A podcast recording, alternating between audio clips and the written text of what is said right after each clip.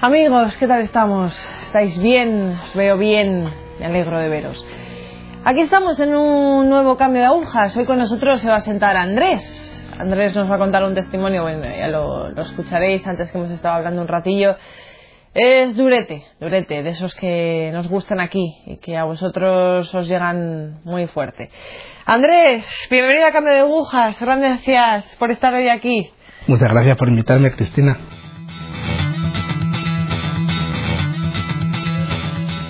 Pues empezamos como siempre, un ir para atrás, cómo fue tu juventud, tu infancia, creías en Dios. Bueno, yo soy el, tercero de, cinco hermanos. Yo nací en una familia católica de siempre, eh, pero yo no sé si por ser el del medio o por ser más sensible, no lo sé. Yo siempre, ya con 12, 13 años, yo, yo me empecé a preguntar el, el, el, la pregunta que nos hacemos todos, ¿para qué vivimos? ¿Para qué estamos aquí? ¿Qué sentido tiene estudiar? ¿Qué sentido tiene el futuro y demás?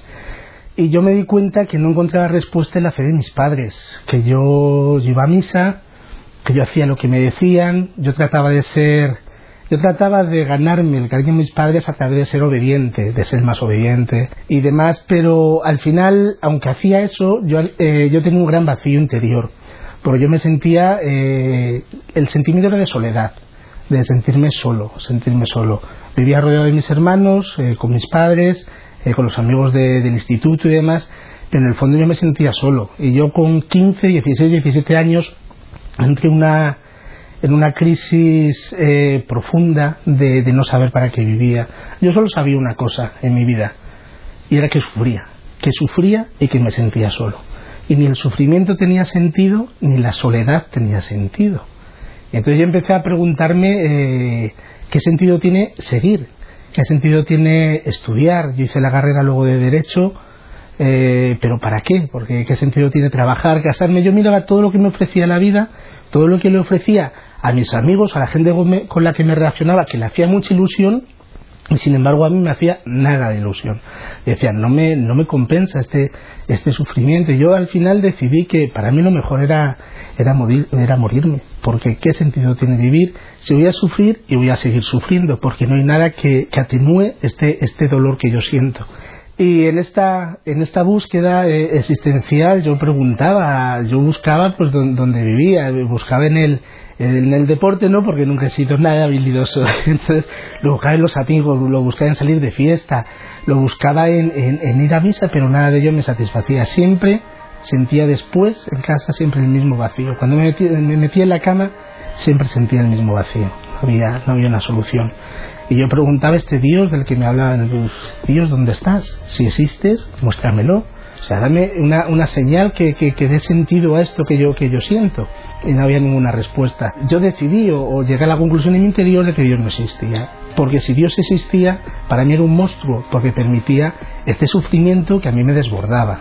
Y, y en este, en este itinerario eh, en el que yo estaba, entré, como decía, en la universidad, y eh, me surgió la opción de una peregrinación en una jornada mundial de la juventud en el año 91 a Chestokova con el Papa Juan Pablo II y ahí fue donde Dios ya se apiadó de mí y tuvo, hizo el, el gran milagro, el gran milagro que es mostrarse a mí. ¿Por qué decidiste al final ir a esa peregrinación? ¿Seguías en búsqueda o...? Estaba, eh, bueno, iban dos hermanos míos también, y era pues un poco pues eh, bueno me lo pagaban mis padres era, era ir era la primera vez que salía yo creo era la primera vez que salía de España y pues me parecía una una cosa pues atractiva atractiva. Y, en el fondo había una búsqueda una búsqueda porque yo ya había ido otra jornada mundial de la juventud que me pasó sin enterarme a Santiago de Compostela en el 89 pero que no supuso nada en mi vida. Y esta peregrinación, eh, todo el itinerario, todo el camino, al final acabó con, con una predicación donde se habló de, de, Josué y de la asamblea de Siquén. Se proclamó esta lectura y se, y se habló sobre ella, donde Josué eh, reúne a todas las tribus de Israel, que ya lo conocéis, y les da la opción, dice que él va a seguir a Dios, que ellos pueden seguir a otros dioses o hacer lo que quieran, pero que él y su familia van a seguir al Señor. Y todo el resto de las tribus de Israel dicen que sí, que quieren seguir al Señor. Y yo recuerdo que grité en mi interior, sí, yo quiero seguir al Señor aunque no le veo. Y yo lo grité con todo mi corazón. Yo recuerdo además que lloré, que me, salieron, eh, lloré muchísimo, lloré muchísimo. Y cuando acabó este encuentro, que era en un estadio de fútbol, cuando yo salí, yo sentía, me sentía diferente. Yo no sabía qué había pasado, pero yo me sentía distinto. Y, no, y, me, y me paro, cuando salíamos todos del estadio de fútbol, y me paro y digo, ¿pero qué ha cambiado en mí? De, hace, de antes ahora. Y fue una cosa, lo que yo descubrí es que ya no estaba solo, que Dios está en mi corazón. Y es un sentimiento, es una vivencia tan fuerte, tan real, que, que te cambia la vida completamente. Porque es, antes no sabía para qué hacía nada. Desde ese momento ya sabía que todo tenía un sentido porque Dios estaba conmigo. Y esa es mi experiencia de mi encuentro a, pues con 20 años, con 20 años con el Señor. Vamos a ver, ¿y tú viste, por ejemplo, cómo ese, es, eso que sentiste dio sentido a todo ese sufrimiento que habías tenido? Claro, claro, claro. Yo descubrí al final que, que Dios con cada uno de nosotros es una pedagogía eh, diferente, porque cada uno somos diferentes. Y lo que a uno le sirve a otro no. Entonces yo al final, como soy muy tozudo, muy racionalista, eh, soy como soy. Eh, pues al Señor ha tenido que descenderme, eh, llevarme a, ver cómo es la vida sin Él, a, descubrir cómo es la vida con Él. Porque si no hubiera tenido esa vida de sufrimiento, posiblemente mi fe sería muy mm, fofa, por así decirlo, porque no tendría una experiencia de lo mal que se vive sin Dios y de lo bien que se vive con Dios. Porque con Dios luego ya da igual lo que te pase, que todo lo vives de manera distinta y eso es mi experiencia. Luego todos los eh, acontecimientos que he tenido en mi vida, donde Dios ha obrado tantas y tantas veces que es, que es que a mí me sorprende y a veces me siento demasiado privilegiado de que Dios conmigo se muestre tan, tan generoso y tan, tan cariñoso. Entonces yo luego me casé, eh, me casé con Amalia, tenemos cuatro hijos, Mateo, Miguel, Pedro y José, que son, que son una bendición en, en mi vida. Pero Dios todo lo hace para que a mí no me quede duda. O sea, yo recuerdo, yo tenía un padre espiritual, un director espiritual, el padre Mateo, que a mí me, me marcó en mi vida, que yo creo que Dios me lo puso directamente para conducirme al matrimonio. Porque yo conocí al padre Mateo en el año 96, cuando comencé a trabajar, y en el año 99 falleció un mes después de yo empezar a salir con Amalia. Entonces es como él me preparó un poco interiormente para, el matrimonio, ya está un poco lo del matrimonio era muy complicado. Yo los matrimonios, he conocido matrimonios que sufrían tanto y decía, madre mía, lo que se sufre en el matrimonio. Es verdad que en el matrimonio se sufre mucho, pero también se tienen muchas bendiciones. Y a mí me preparó ahí el padre Mateo y un mes eh, después de empezar a salir con la que hoy es mi mujer, él falleció en un accidente en Santiago de Compostela. Como era director formador del Seminario de Madrid, y tuvo un accidente y falleció. Y al final veo como Dios al final eh, va conduciendo mi vida, va conduciendo, va conduciendo mi historia. Después de este momento tan fuerte, ¿tuviste alguna duda? ¿Tuviste algún momento de debilidad en el que dijiste, mira, esto lo mando a... Vamos a ver, yo lo que estaba era tan necesitado de amor que yo tuve un tiempo largo de años donde todo lo que recibía de Dios era como que lo necesitaba para mí. Y luego ya hubo un momento donde ya, eh, como se puede decir, se llenó mi corazón y ya pude dar. Pero yo ya no he vuelto a dudar de Dios nunca, nunca, nunca, nunca. Y es más, Él me ha ido dando gracias a acontecimientos donde he visto eh, su mano poderosa en mi vida. O sea, yo, eh, cuando nació nuestro primer hijo, Mateo, nació el 3 de julio del 2003, del 2003, pues a las 48 horas de nacer nos dijeron que tenía una cardiopatía congénita severa y que era muy importante operarle lo antes posible. Con la mala suerte, por así decirlo, de que era verano y los cirujanos están de vacaciones y al final la, la operación se dilató hasta septiembre. Pero cada semana que le llevábamos al cardiólogo, cada vez la cardiopatía era más severa, cada vez nos lo ponían todo como más, como más difícil, más complicado. Entonces le operaron en, en septiembre con dos meses de, vida, tres kilos nada más que tenía el pobre de, peso. Y, y, también fue una obra de Dios, porque nosotros le, le, operan, cuando sale el cirujano después de la operación a darnos el, el resultado de cómo de la operación, nos dice que ha salido todo fenomenal, que ha salido estupendamente, y nos vamos tan contentos a casa, como a las 3, 4 de la tarde. Cuando volvemos a las 8 de la tarde para visitarle en la, en la UCI, que es donde le llevaron, nos están esperando los médicos y no nos dejan pasar. Pasan todos los familiares menos nosotros, que nos llevan a un cuarto y nos dicen que, que nuestro hijo no ha superado la operación porque el corazón no ha vuelto a latir desde, desde después de la operación. La operación era con circulación extracorpórea, que te sacan el corazón, lo conectan a una máquina, y cuando lo vuelven a poner, el corazón no, no respondía. Entonces nos dicen que no ha superado la operación, que estemos localizados porque en cualquier momento firman la, la muerte clínica. Y la verdad es que te quedas, uff, te quedas impactado. Yo recuerdo que lo primero, lo primero que hice fue salir de la UCI, coger el teléfono y llamar a la parroquia para que, para que rezaran por nuestro hijo, para que se hiciera la voluntad de Dios. Cuando llegamos a casa, porque en la UCI solo podíamos estar una hora, estuvimos con él un poquitín, llegamos a casa y empezamos a llamar a, los conventos de monjas que conocíamos para que rezaran por él. En el corazón tenía un sentimiento y era el de, el de Job. Digo, era un hijo muy, muy querido, muy deseado. Eh, pero yo decía, el Señor me lo dio, el Señor me lo quitó. Bendito sea el nombre del Señor. Porque es verdad, es verdad, yo, yo sé que en mi vida todo lo que Dios hace es bueno, o sea, pero no lo digo como una frase hecha, lo digo como una, como una realidad vivida en mi corazón. Entonces decía, bueno, pues si Dios se lo lleva, pues para algo será, para algo será.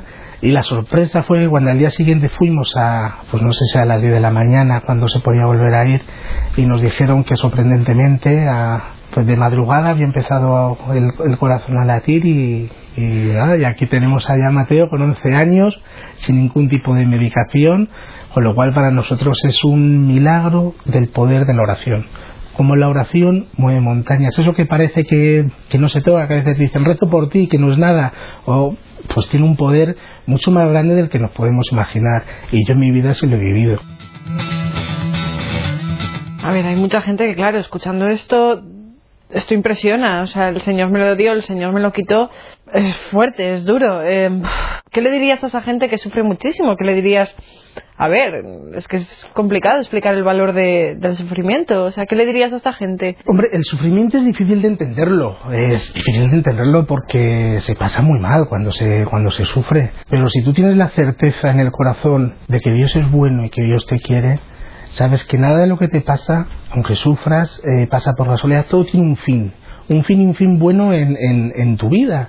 Entonces al final eh, lo entiendes. Yo no sé, yo estoy convencido, convencido de que si en vez de mi hijo Mateo, en vez de vivir, ahora estuviera en el cielo, eh, yo sé que mi fe nos hubiera quebrantado, porque sé que, pues que los planes de Dios eran otros y que hubiera hecho, hubieran sido, nos hubiera dado otras gracias mayores, o sea que eso es.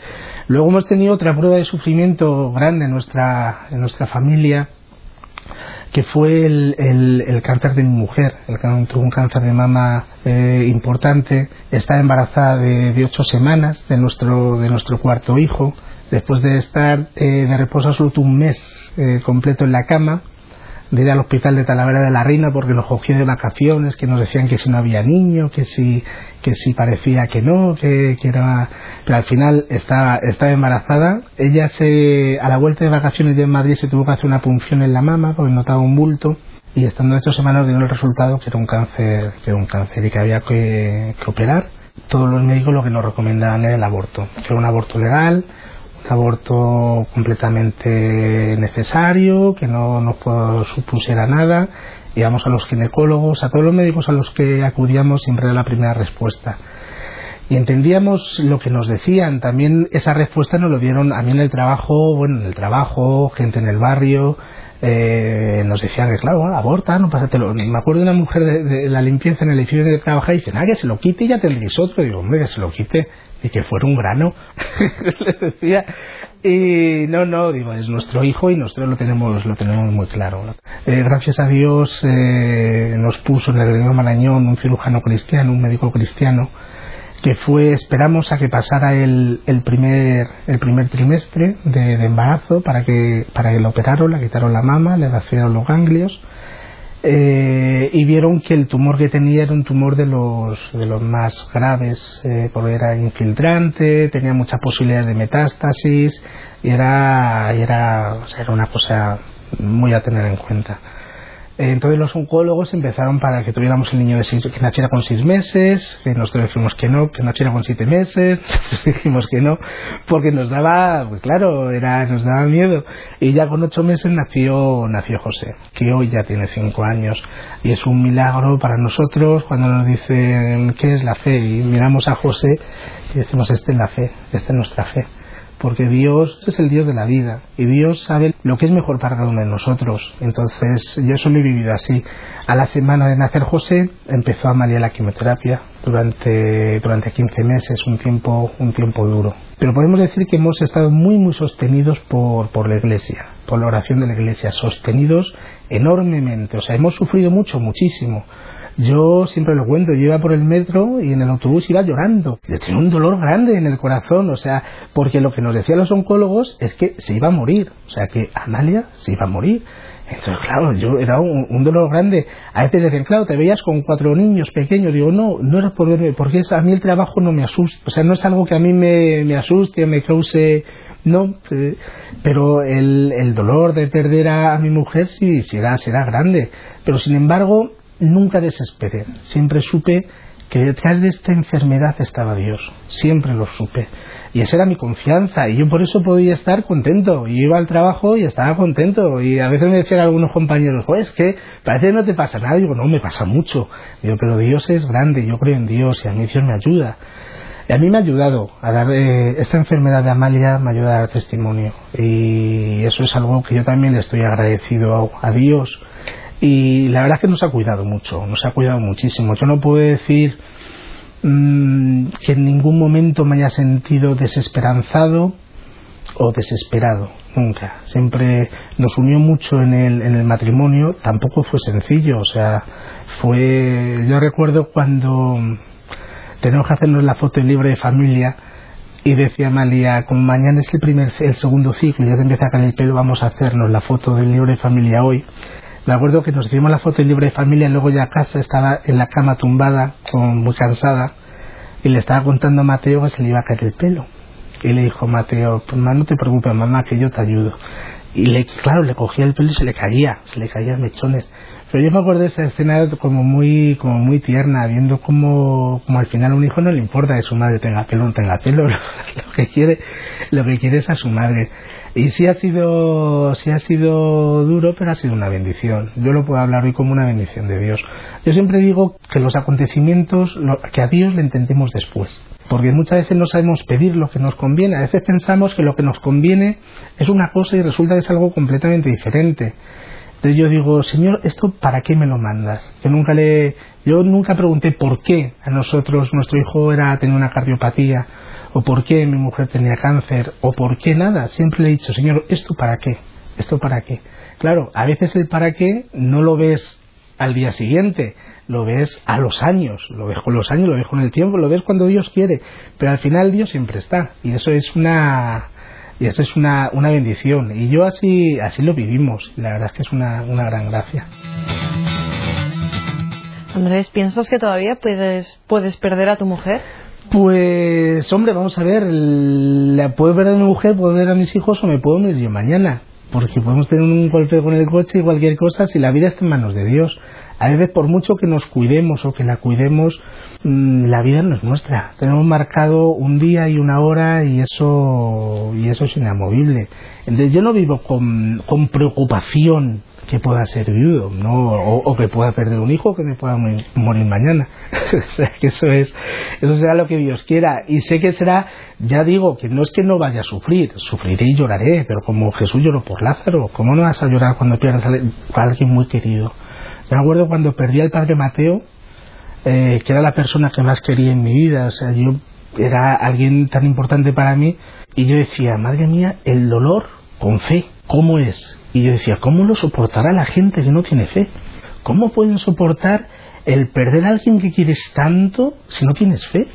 Yo, o sea, yo, claro, te agarras a la oración, a los sacramentos, a, y, es un consuelo tan grande, pero, pero no dejas de sufrir. ¿Cómo afectó a tus hijos la, la enfermedad de, de, tu mujer? ¿Les hizo más fuertes o ellos no les llegó? Ellos eran muy pequeños. Eh, José, como digo, hoy tiene cinco años, con lo cual Mateo tenía seis años. Tenían 6, 5 y 4 años los niños. Entonces ellos no fueron conscientes de la gravedad de la enfermedad. Eh, sí que es verdad que luego faltábamos mucho, estábamos en el hospital, prácticamente todas las semanas ibas al hospital, tenías la quimioterapia, eh, íbamos dejando a los niños cada vez con alguien para se con ellos para ir los dos. Entonces ellos veían que los dejábamos con mucha gente, pero ellos yo creo que no, no fueron nunca conscientes de la gravedad de la enfermedad. Hoy en día se lo contamos y no, todavía no, no, no, lo entienden mucho, no lo entienden mucho, pero bueno, obviamente su mañana siendo mayores se irán dando cuenta y les iremos eh, contando pues cómo lo hemos vivido como padres y hacia ellos. Mucha gente nos, eh, nos criticó mucho y murmuró mucho de nosotros porque nos decían que éramos unos inconscientes, que teniendo tres hijos, arriesgar la vida de la madre por un cuarto hijo. Decíamos que si éramos unos egoístas, que si pensábamos solo en nosotros. Bueno, cada uno puede, puede pensar lo que quiera. Yo solo, yo solo sé que, que el Dios de la vida eh, no somos las personas ni los médicos. O sea que la vida está, está en manos del Señor. Y menos mal que esté en sus manos, sino en las nuestras. Entonces nada, y yo ya digo, hoy veo con los, vamos con los cuatro niños y y, dentro de las dificultades de una familia y de que no somos para nada perfectos ni para nada eh, pero bueno la verdad es que Dios nos cuida un montón nos cuida una barbaridad Supongo que es una gracia, ¿no? Ver a José con vosotros y pensar claro, Claro, claro, claro. Tanta gente, tanta gente. Incluso en la, en la propia familia tuvimos una cierta persecución, pero, pero bueno, la fe debe ser probada y sin prueba no hay fe y la fe se, se, fortalece en la prueba. Y nosotros hemos salido muy fortalecidos y luego Dios nos ha dado un montón de gracias. Yo de, este tiempo de enfermedad luego he conocido a, mi mejor amigo gracias a esto. O sea que, que Dios luego te da un montón de recompensas y Dios siempre da manos llenas. Y a mí lo que me sorprende y me encanta del Señor es que es un Dios histórico es un Dios que habla que habla en los acontecimientos que te habla en el día a día. En el metro de Madrid yo un día en el, iba a recoger a los niños de, del colegio, de una actividad extraescolar, iba yo solo en el, en el, en el coche, iba pensando, joder, hace, hace ya más de un mes que no me confieso.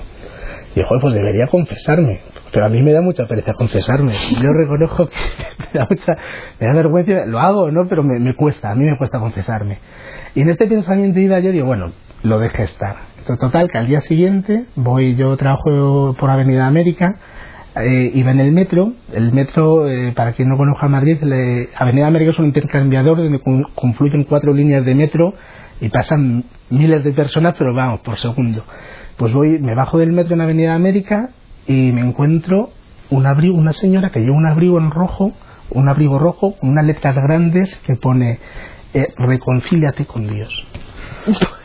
Yo me quedé impactado porque además iba el día anterior por la tarde pensando que debía confesarme reconcíliate con Dios. Yo me, vamos, me paré en la escalera mecánica, me quedé mirando y pues, era como, una aparición.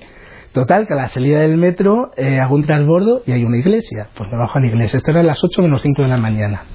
A las 8 menos 5 y no había ningún guardia en el confesionario. Y yo sé que hasta y media no se ponen. Y yo empecé a mirar el reloj, menos 5, empecé a contar, media hora, media hora rezando. Digo, Dios mío, qué pereza, me voy. Y me fui de la iglesia sin confesar por no esperar media hora. Total, que me fui y en esto me quedé digo, joder, la verdad, qué calamidad eres, qué calamidad eres. Total, que al día siguiente yo tengo horario flexible voy a trabajar media hora después. Voy, salí de casa media hora después, no me acuerdo por qué. Se fue media hora después, hago el transbordo en la Avenida América, la mujer del abrigo rojo, reconcíliate con Dios. Yo ya me quedé estupefacto. Decía, Dios mío, perdóname, ya, en este momento perdóname. Me confesé, se lo decía al sacerdote, digo, yo no vengo a confesar por mi propia voluntad, sino porque Dios me manda.